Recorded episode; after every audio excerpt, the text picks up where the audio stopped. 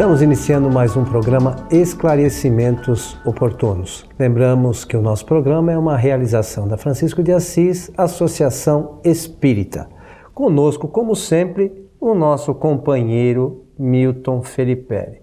E aí, seu Milton, tudo tranquilo? Tudo muito bem, pronto para aqui mais um programa nosso. Esclarecimentos oportunos e aquelas suas vibrações iniciais. Muito bem, a saudação é saída sempre do fundo do sentimento para que os bons espíritos nos ajudem sempre. E nós precisamos da ajuda Muito. dos espíritos sempre. Muita né? ajuda. Mas precisamos estar preparados também para receber, né? Porque Isso muitas mesmo. vezes a gente espera que eles, eles façam as coisas e nós ficamos aqui parados esperando só que eles façam e nós não fazemos nada. Né? Isso mesmo, está certo. Isso.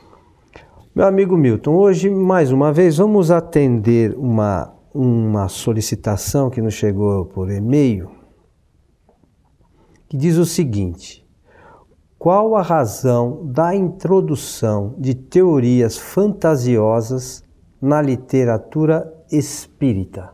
A pergunta é interessante e eu estava lendo, é, até porque a pessoa já está fazendo uma, um comentário, né? Ela é. está dizendo que existe uma, que ela observa aí uma é, introdução de teorias que são fantasiosas. Isso aí é interessante, o pessoal já conseguiu localizar, registrar um fato e esse fato tem que ser comentado.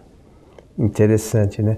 Eu queria aproveitar nesse sentido, tem um, um, um, um jornal que você nos trouxe, eu estava lendo, Mensagem, Sim. edição especial, e tem aqui é, algum um comentário de José Herculano Pires, talvez a pessoa que mais se dedicou ao estudo de Kardec, né, do espiritismo do modo geral. E, e no comentário diz o seguinte: defendemos a doutrina ou nos acomodamos na falsa tolerância, né? Então, uh, diz aqui o comentário do jornal: na luta contra os conceitos absurdos dos falsos profetas que teimam em deturpar a doutrina espírita, José Herculano Pires estabeleceu uma linha de conduta firme e esclarecida que marcou toda a sua vida. Um trecho bastante atual da obra O Verbo e a Carne re revela a clareza de sua visão. Eu vou ler aqui, é, é curtinho, é só um pedaço do, desse trecho que eu acho que é suficiente para que a gente. Faça um é, comentário. É, Infelizmente, a maioria das criaturas não gosta de reconhecer os seus limites. A vaidade e a ambição levam muita gente a dar passos mais largos do que o que as pernas permitem. É o que hoje vemos de maneira assustadora em nosso meio espírita. Os casos de fascinação multiplicam-se ao nosso redor. Pessoas que podiam ser úteis se transformam em focos de confusão e perturbação, entravando a marcha do Espiritismo com a sustentação de teorias absurdas que levam a doutrina ao ridículo. Né? É, não que o que nós vamos falar é, tudo esteja diretamente ligado a isso, Com mas certeza. às vezes é, são problemas de interpretação, né? mas isso é algo bastante importante para que a gente tenha é, como foco né, no nosso estudo da doutrina espírita. Está né, correto. Bem, você, Coelho, é, uma, é um, um atuante no meio espírita e na qualificação de profissional no campo das edições. Você me informou que existem mais de 7 mil títulos de livros de espírito. Acho né? que hoje já passa, passa desse número. É. Muito bem. Então vamos responder aqui a pergunta feita pelo ou pela nossa ouvinte e espectadora. Qual a razão da introdução de teorias fantasiosas na literatura espírita? Bem, então, primeiramente, dizer o seguinte: existe a liberdade de expressão. Nós não, não podemos represar o direito que uma pessoa tem de pensar, falar, escrever, publicar o que bem entende. Esse direito é imprescritível.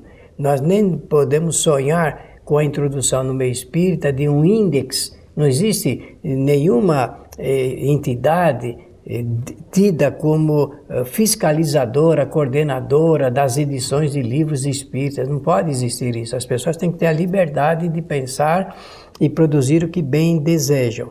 Nós temos é que conhecer a doutrina para fazermos a distinção das coisas, né?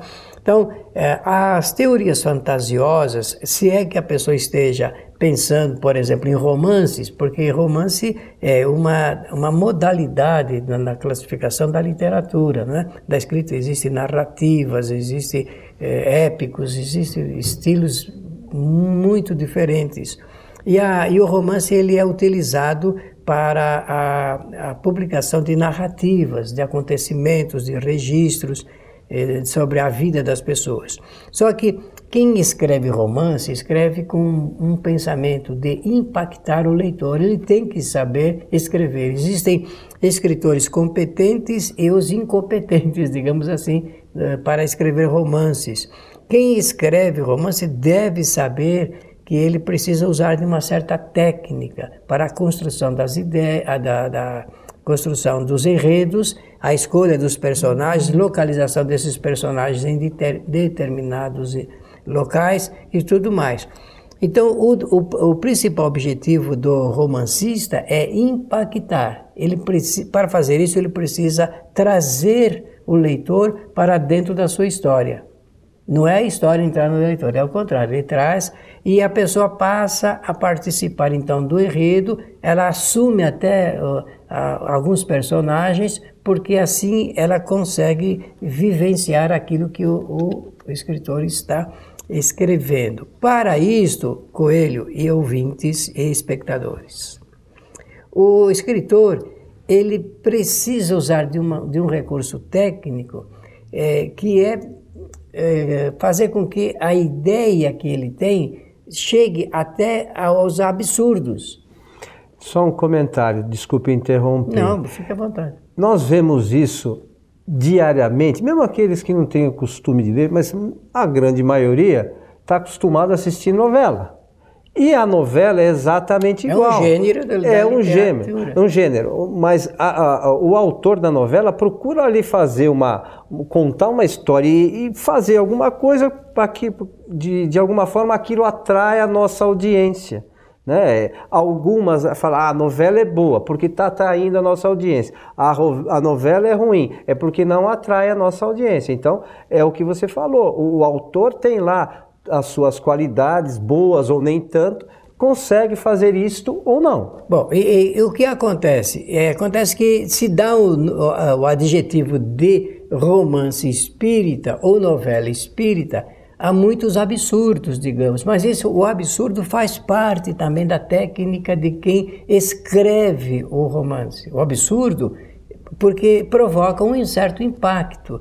Agora, as pessoas deveriam conhecer o Espiritismo para depois lerem romance, mas é o contrário. Primeiro se lê romance para depois se interessar, porque tem muita gente que acha que lendo romance, que o romance é bom porque vai motivar e interessar as pessoas no conhecimento espírita. É um ledo engano.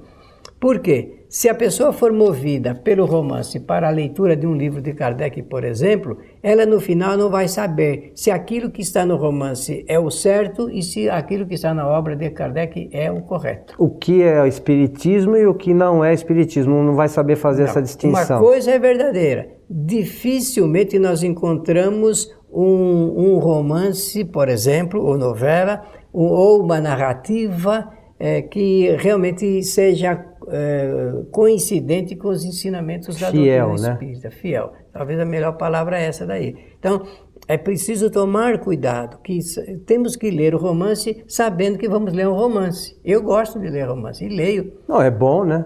Eu leio, leio para fazer comparações, estou fazendo um estudo comparativo a respeito de um determinado escritor de romance eh, que não é espírita e eh, através de diferentes médiums, por exemplo. Isso aí é um trabalho que eu assumi para desenvolver os meus estudos, mas eu sei que eu estou fazendo um trabalho e lendo um romance. Agora, se eu fizer um estudo da doutrina espírita, não vai ser em romance. Eu vou ter que me reportar às, a, aos livros que são de estudo da doutrina espírita. Quais são esses? As o livro dos Espíritos, é, o livro dos Médios, as obras de Allan Kardec. Inclusive, Milton, é, a revista espírita, para quem gosta de um pouco de história e tal, tem diversas narrativas, são 12 volumes com conteúdo maravilhoso é das, das mais diversas abordagens. A todos os gostos. É, espíritos elevados, espíritos ainda sem esclarecimento, porque todos esses espíritos trazem conhecimento de alguma forma para nós, algo de útil, né, meu? Exatamente. Conforme eu disse, Allan Kardec escreveu uma matéria só sobre esse assunto, Romance. da utilidade dos romances para a transmissão do conhecimento ou das ideias espíritas. Então, fica aí também a sugestão de leitura. Mas é essa, essa questão, como você já mencionou, das ideias fantasiosas, nós aqui queremos deixar claro que nós respeitamos todas as ideias. A, a nossa o nosso objetivo aqui é trazer um esclarecimento é, da base doutrinária comparada com algumas informações que por vezes vêm nesse conteúdo e as pessoas, como você mencionou, é, passam a ter, por ter lido aquele romance primeiro, passam a ter aquilo como se aquilo fosse a base do conhecimento, do conhecimento espírita, né? E na verdade, na maioria das vezes, não é, né? Não, e traz certa confusão à opinião pública, tanto a, opinião pública espírita quanto não espírita. De quando em quando as pessoas me diziam assim: Olha, você já leu tal livro de, de romance? Tem lá uma extravagância ligada com o perispírito. Eu falo, mas é esse é o objetivo do autor é mostrar a extravagância, porque assim ele impacta, chama a atenção, a curiosidade e a pessoa passa a, a, ler. Agora é preciso que se tenha o quê? Se tenha o espírito crítico para se fazer uma análise crítica. As pessoas de bom senso sabem separar o que é verdadeiramente espírita numa obra daquilo que é fantasia, daquilo que são informações falsas e tal. Até aqui eu estou falando dessa forma. Agora eu preciso dizer uma outra coisa muito que eu considero de alta relevância, que é eu sei que existem autores que escrevem propositadamente para trazer essa confusão no meio espírita. É como diz aqui a matéria do Herculano Pires, né, no Exatamente. início, né? Então isso já faz o, faz o quê? Faz parte de um projeto, um projeto para desarrumar é, essa a, a beleza das informações doutrinárias, porque existe a beleza das informações doutrinárias. Quando se conhece o espiritismo, quando se estuda as obras de Allan Kardec, que são muito bem elaboradas, Kardec foi um professor, um educador, um pedagogo, então um homem que sabia escrever, com, inclusive com muita elegância, é, sem ofender a ninguém, fazendo uma justa posição no campo das ideias para explicar a nossa realidade espiritual. Isso é um esforço, uma contribuição de um, de um grande pensador para nossa na época lá e hoje tem uma vigência muito grande no mundo, exatamente pela coerência dos seus ensinamentos. Agora a gente vê muita incoerência desses autores que escrevem romances. Então só para só para lembrar aqui a, a, a, parte final da deste dessa que nós fizemos a leitura, pessoas que podiam ser úteis se transformam em focos de confusão e perturbação entravando a marcha do Espiritismo com a sustentação de teoria, é, teorias absurdas que levam a doutrina ao ridículo. Né? Então, são é, talvez espíritos, né, Milton, que queiram atrapalhar a marcha evolutiva do planeta, o, o, a expansão da divulgação da doutrina espírita, seja como for, acabam entravando né, o, Ou até por vaidade a pessoa pode acontecer isso. Indivíduo tem a, é, a vaidade muito suscitada de, de, de estar é, ter o seu nome revelado nas letras e acaba publicando obras que não contribuem para o conhecimento do espiritismo propriamente dito e acaba por confundindo a opinião pública, tanto dos espíritas quanto dos não espíritas e as pessoas depois ficam sem saber como pensar. E porque já me perguntaram, eu vou dizer aqui: afinal, com quem está a razão? Com as obras de Allan Kardec ou deste autor que está apresentando até uma teoria antidoutrinária? É, é, dizem isso. É, mas as pessoas podem pensar isso também, né? Claro. Elas, elas, recebem a informação e acho que tem o direito, todo mundo tem o direito de pensar aquilo que quiser, né? E quer saber mais? Quanto mais nome mais respeitado for o nome do autor, pior ficará para a pessoa decidir. Porque às vezes eu estou diante aqui de uma pessoa tão boa, uma pessoa tão autoridade no assunto, e como é que fica se essa obra de que escreveu está em contradição com as obras de Allan Kardec? Não é interessante esse, esse momento? É o momento, é, eu entendo, do, do, do testemunho, né? É, e aí cada um tem que escolher o caminho, né, meu? É hora de testemunho. Mas você no início é, mencionou que se a pessoa tivesse antes de tudo, o conhecimento da doutrina espírita teria aí uma poderia aí fazer uma análise mais tranquila, mais serena, mais objetiva, com menos chance de errar, ou não? É claro, até porque essa, tem, existem informações é, tão fortemente preparadas nesse campo dos absurdos, das ideias absurdas, que as pessoas assim, mas será que não seria possível dessas ideias terem aparecido depois, esse fato ter aparecido depois do aparecimento do Espiritismo ou das ideias de Allan Kardec, como se realmente fosse possível aparecer eh, novidades nas leis naturais depois da obra publicada, a obra de Allan Kardec. Ou até mesmo algumas questões que Kardec abordou, que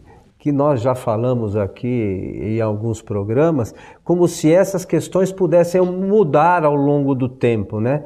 É, não vamos aqui mencionar nada, se, quiser, se o pessoal quiser, ouça nossos programas anteriores e a gente tem feito algumas abordagens nesse sentido. Então, cabe ao leitor e ao estudioso fazer a sua análise. Mas é, o que às vezes nós falamos na nossa casa espírita, Milton, é assim: as pessoas têm um conhecimento, uma base de informação anterior. Esta base, às vezes, não, não é uma base doutrinária. Ou, às vezes é de ter ouvido falar, de ter assistido um filme ou qualquer coisa do gênero. Não acreditem no que falamos aqui. A base da doutrina espírita, para nós, são as obras de Allan Kardec.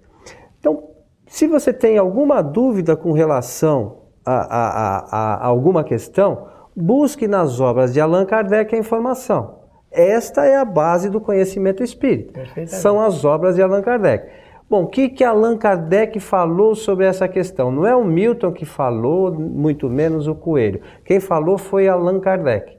E evidentemente que às vezes na nossa análise aqui a gente também pode fazer uma análise errada e não, que não está de acordo com o que Allan Kardec falou. Então busque nas obras de Allan Kardec a verdade, né? segundo os espíritos informam.